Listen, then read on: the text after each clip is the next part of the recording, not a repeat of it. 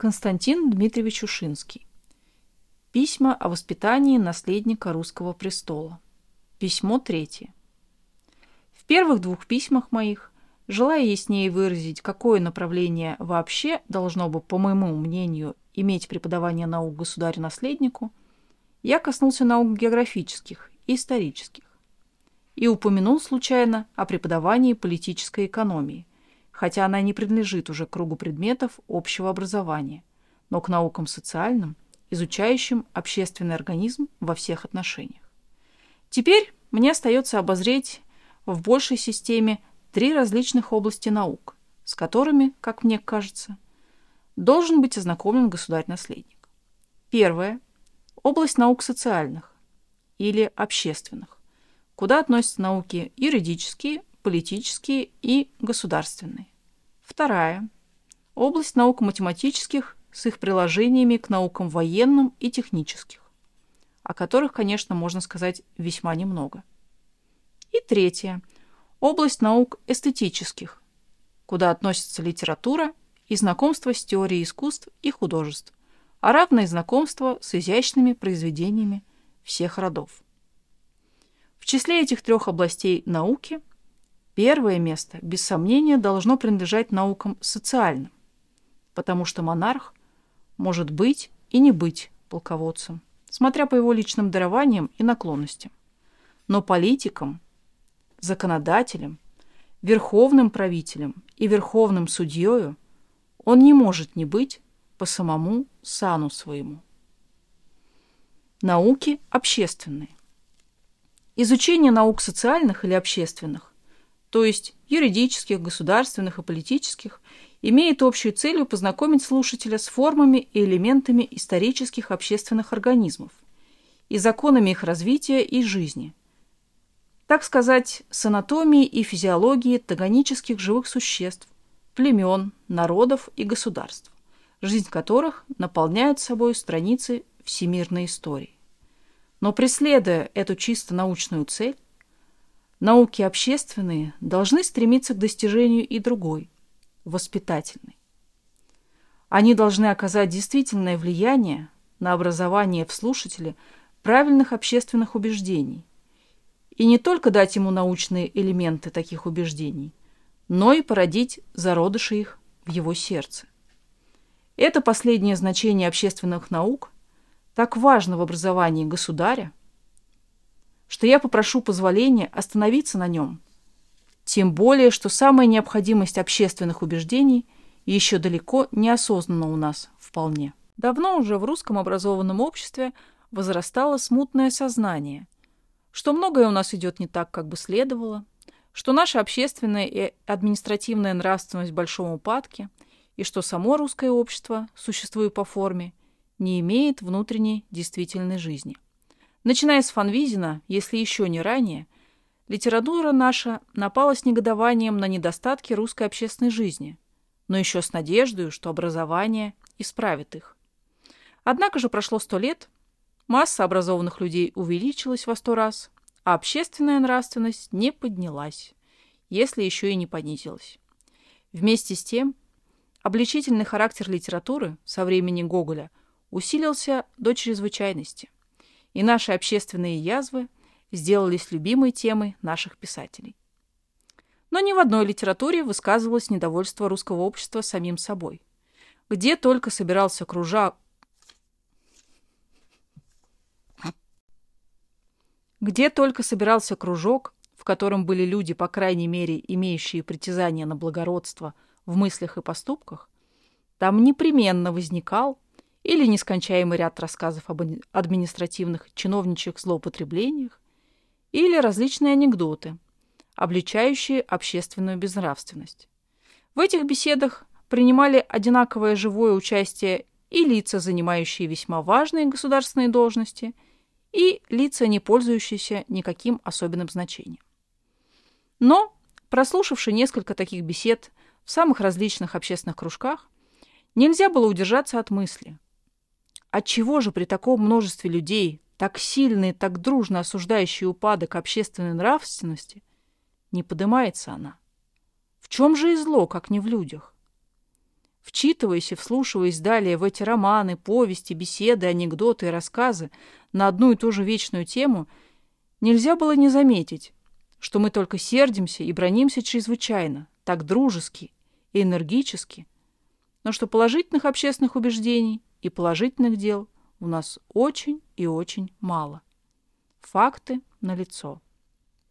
Во всей нашей новейшей литературе едва ли встречаются два-три благородных характера, и те принадлежат к людям старого отжившего поколения, к так называемым непосредственным натурам, до которых почти не, коснулось ни научное образование, ни жизненная цивилизация.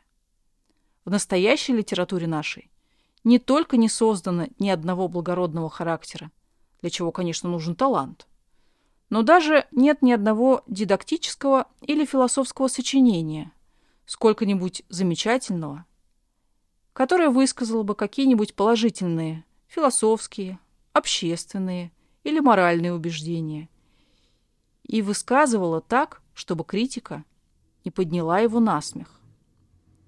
Но вот еще один из признаков, взятый уже из мира практического, который также обличает отсутствие убеждений в русском образованном обществе.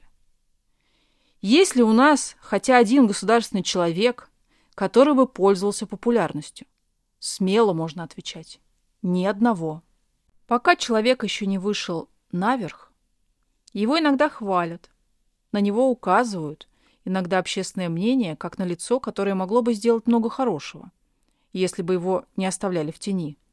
Но стоит ему только выдвинуться, и общественное мнение пойдет чернить по делам и чаще по делам, а иногда и без дела своего вчерашнего любимца. Это явление тоже чисто русское, чуждое Запада. Показывает, что у нас нет ни положительных общественных убеждений, ни людей ими проникнутых, и которые могли бы явиться их представителями в государственной деятельности. Но еще яснее выкажется это отсутствие жизни в нашем обществе, если всматриваться в индивидуальные характеры лиц, принадлежавших к нашему образованному классу.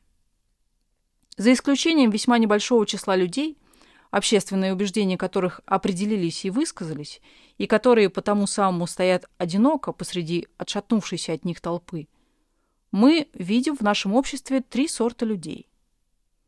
Людей с сильными эгоистическими антиобщественными убеждениями, людей с слабыми хаотическими общественными стремлениями, выработавшимися в убеждениях, и мечтателей. Я позволю себе подробнее очертить эти три класса. У людей с эгоистическими убеждениями, число которых в служебном мире громадно, окончательно утраченная самая вера в необходимость, возможность и пользу каких бы то ни было общественных убеждений и даже способность к ним. Но зато тем сосредоточеннее и сильнее выработалось в них антиобщественное убеждение, которое можно выразить двумя словами. «Хорошо то, что мне выгодно». Это, к величайшему несчастью общества, класс людей самый многочисленный самый деятельный, самый сильный, умножающийся год от года с поразительной быстротой, и который все будет пребывать более и более, пока общество останется без высказанных сильных убеждений, разделяемых или, по крайней мере, допускаемых правительством. Свойство этого класса людей таково, что они всегда оставят правительству всю форму, всю обстановку власти, но в сущности лишат его всякой силы, сделают на деле бессильнее не только самого ограниченного из правительств, но даже слабее частного человека, который, по крайней мере, своими руками может сделать то, что задумает.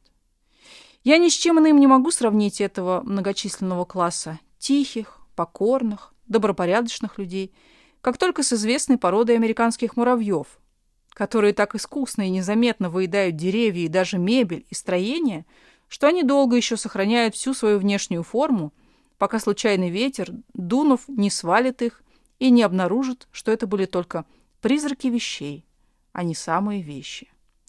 Всякая правительственная мера, в особенности добрая, подвергается со стороны этих людей, всегда деятельностных исполнителей, точно такому же выеданию и вытачиванию. Всякое общественное бедствие, дурное ли управление, война ли, голод ли, мор ли, все является для них источником выгод. К другому сорту людей русского образованного общества принадлежат все те личности, которые или по врожденному благородству своей натуры, или по каким-нибудь случайным обстоятельствам не попали на торную, дозволенную, официальную дорогу эгоизма, но вместе с тем и не выработали никаких определенных общественных убеждений. Такие люди могут много знать, многое передумать, многое перечувствовать в различные моменты своей жизни. Но так как они давали себе отчета в том, что они знают, думают и чувствуют, в чем они убеждены, в чем сомневаются и во что верят, не взглянули внутрь самих себя и не позаботились осветить и произвести в некоторый порядок царствующий в них хаос, то вся их жизнь делается отражением этого хаоса, а их мимолетные убеждения – игрушкой всех случайностей жизни. Такие хаотические натуры весьма часто попадаются в русском образованном обществе. И за исключением немногих личностей, нравственные убеждения которых выработались окончательно, это лучшие люди общества, потому что они, по крайней мере, сознают необходимость убеждений и по благородству своей природы, хотя и увлекаются часто противоречащими друг другу идеями, но, по крайней мере, хоть чем-нибудь довлекаются. В этой печальной картине, в которой люди, заботящиеся об обществе только так, как об источнике собственных выгод, составляют темный, резко выдающийся фон, проглядывают изредка блестящие, но эфемерные явления утопистов, которые, несмотря на противоречия окружающей их действительности, упорно остаются при своих убеждениях, составившихся в их умах под влиянием разнообразных случайностей. Не получая основательного общего образования в средних учебных заведениях, не дающих никаких убеждений и не имеющих решительно никакого влияния на правильное развитие характеров, занимаясь потом специальными и большей частью техническими ремесленными предметами в технических учебных заведениях, и даже в университетах, русская образованная молодежь не вносит из воспитания никаких прочных метафизических воззрений, никаких выработанных нравственных и общественных принципов. Вот почему у нас часто можно встретить не только неопытных молодых людей, но даже искусных техников, моряков, математиков, инженеров, которые по неразвитию души своей являются или бессознательными эгоистами, как дети – или тоже настоящими детьми, готовыми подчиниться влиянию первой вздорной книжонки и первой блестящей, хотя в сущности эфемерной мысли, которая почему-нибудь на них подействует. И чем благороднее природа юноши, чем сильнее бьет в сердце его родник того великого чувства общественности, которое при других условиях делается обильным источником общественной пользы, тем легче он предается утопии. Молодая благородная душа для которой официальный торный путь дозволенного эгоизма невыносимо тесен, ищет себе пищу повсюду. И не находя в действительной жизни решительно ни одной мысли, ни одного выразительного благородного общественного стремления, которому могла бы примкнуть со всем пылом молодости, отдается первой представившейся утопии. Не имея достаточного ни характера, образованного воспитанием, ни достаточной философской подготовки – чтобы открыть несостоятельность и даже иногда нравственное безобразие, очаровавшей ее идеи. Что государству и народу при таком состоянии общественной нравственности образованного класса тяжело, этого нет надобности и доказывать. Но хорошо ли это правительству? Скажу с уверенностью. Общество без высказанных общественных убеждений самое опасное для правительства. Это именно болото, зеленеющее, гладкое, тихое, чуждая бурь, с виду безопасная и даже заманчивая, но в котором, где не поставишь ногу, везде провалишься и никуда никогда не найдешь точки опоры. Оно может парализовать даже силу Геркулеса, ворочащего горами. Оно же засасывает и правительство понемногу. Незаметно, посреди пышной лести, всех атрибутов неограниченной власти, окружая его кажущимся покоем и улыбающимися картинами мирного счастья. Обществом, в котором сформировались общественные убеждения, управлять правительству нелегко, но возможно. Оно видит и друзей, и недругов своих. Но обществом, основанным только на личном эгоизме членов, управлять невозможно. Здесь все враги, потому что решительный эгоист – друг только самому себе. И враг всему, что не он, хотя враг улыбающийся, кланяющийся, готовый, как кажется, броситься за вас в огонь и в воду.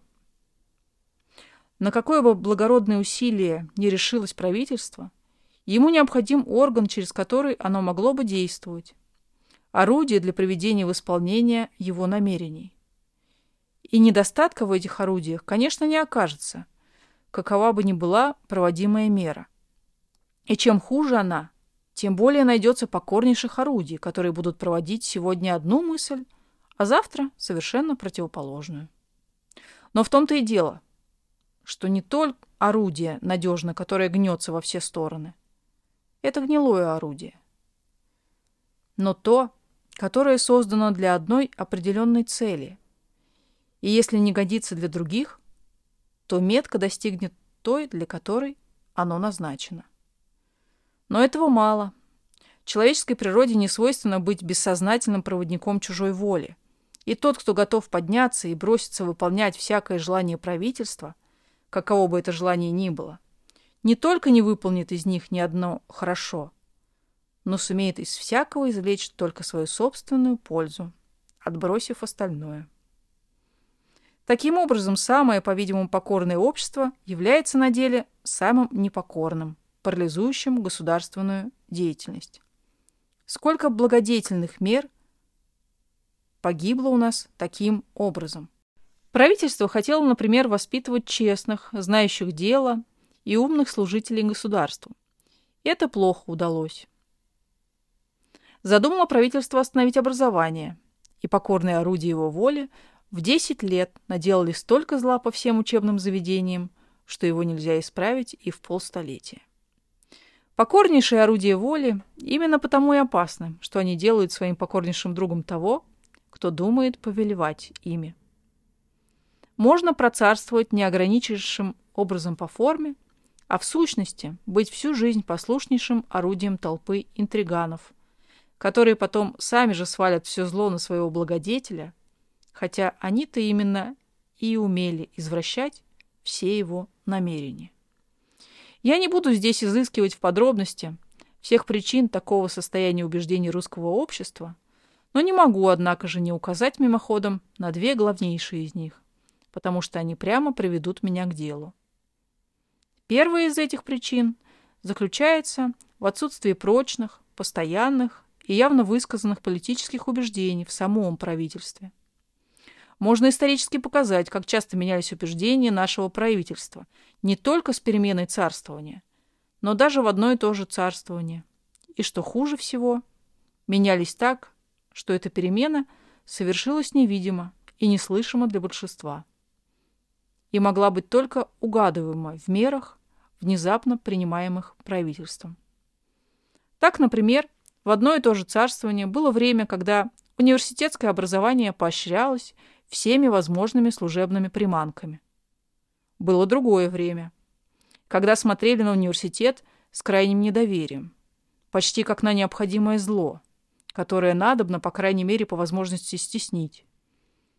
И пришло, наконец, такое время, когда убедились, что полезнейшие деятели, люди сколько-нибудь честные, на патриотизм которых можно положиться, выходят, большей частью, из университетов. Что же, найдем ли мы из истории наших университетов причины таких перемен? Конечно, нет. Они во все это время продолжали, то поощряемые, то стесняемые, свою мирную деятельность. Другая причина отсутствия общественных убеждений в нашем обществе, зависящая от первой, заключается в воспитании, которое получает русское юношество. Нет сомнения, что воспитание должно действовать не на одно увеличение запаса знаний, но и на убеждение человека. Приняв образование сначала по приказу правительства, русские потом невольно стали всасывать из него и то, что не нравилось правительству, и вот началась странная борьба, в которой выражалось желание устроить образование так, чтобы оно, увеличивая запас знаний, необходимых для всякой европейской державы, в то же время не касалось убеждений. Вследствие этого желания не только философия была изгнана из университета, но даже невинная логика из гимназии. Замечу только одно – что после февральской революции наши сыновитые педагоги, не шутя, поговаривали о том, как бы оставить одни технические заведения в России. Готовить инженеров, моряков, офицеров и даже астрономов, потому что и астрономия может придать нам ученый блеск за границей. И вовсе не приготовлять политиков, философствующих юристов, публицистов и тому подобных ненужных и беспокойных людей. К счастью человеческой природы, это оказалось совершенно невозможным. Воспитание, лишенное единства убеждения, не решившееся ни на какое положительное направление, не давая человеку никакой общественной идеи, к которой бы мог, мог он привязаться, открывает ему две дороги. Сделаться или эгоистом, или утопистом. То есть или обманывать правительство и грабить народ, или кинуться в первую попавшуюся утопию и при малейшей неосторожности погибнуть без пользы. Жить со вредом или погибнуть без пользы? Какой страшный исход. А между тем это так, и если мы не хотим закрывать себе глаз насильно. Не находя в обществе признанных, допускаемых и вместе с тем благородных и возможных убеждений, человек, смотря по природе своей, делается или эгоистом, или безумным утопистом. Это неизбежный закон. И его не избегнет ни одно историческое общество, в котором преследуются всякого рода общественные убеждения. Неужели же нет выхода из этих гибельных крайностей? Неужели русскому остается или идти по дороге общественного развития, или кидаться в безумные утопии? Нет. Выход есть. Но это выход один только. Правильные, христианские, европейские и русские общественные убеждения, в которых бы правительство могло честно сходиться с подданными, в которых правительство и подданные, отбросившие эгоистические расчеты, примирялись в идее общественного блага. Такой исход естественному чувству любви к отчизне необходим неизбежен для каждого великого общественного организма, если он только хочет жить, то есть развиваться, а не гнить и разлагаться.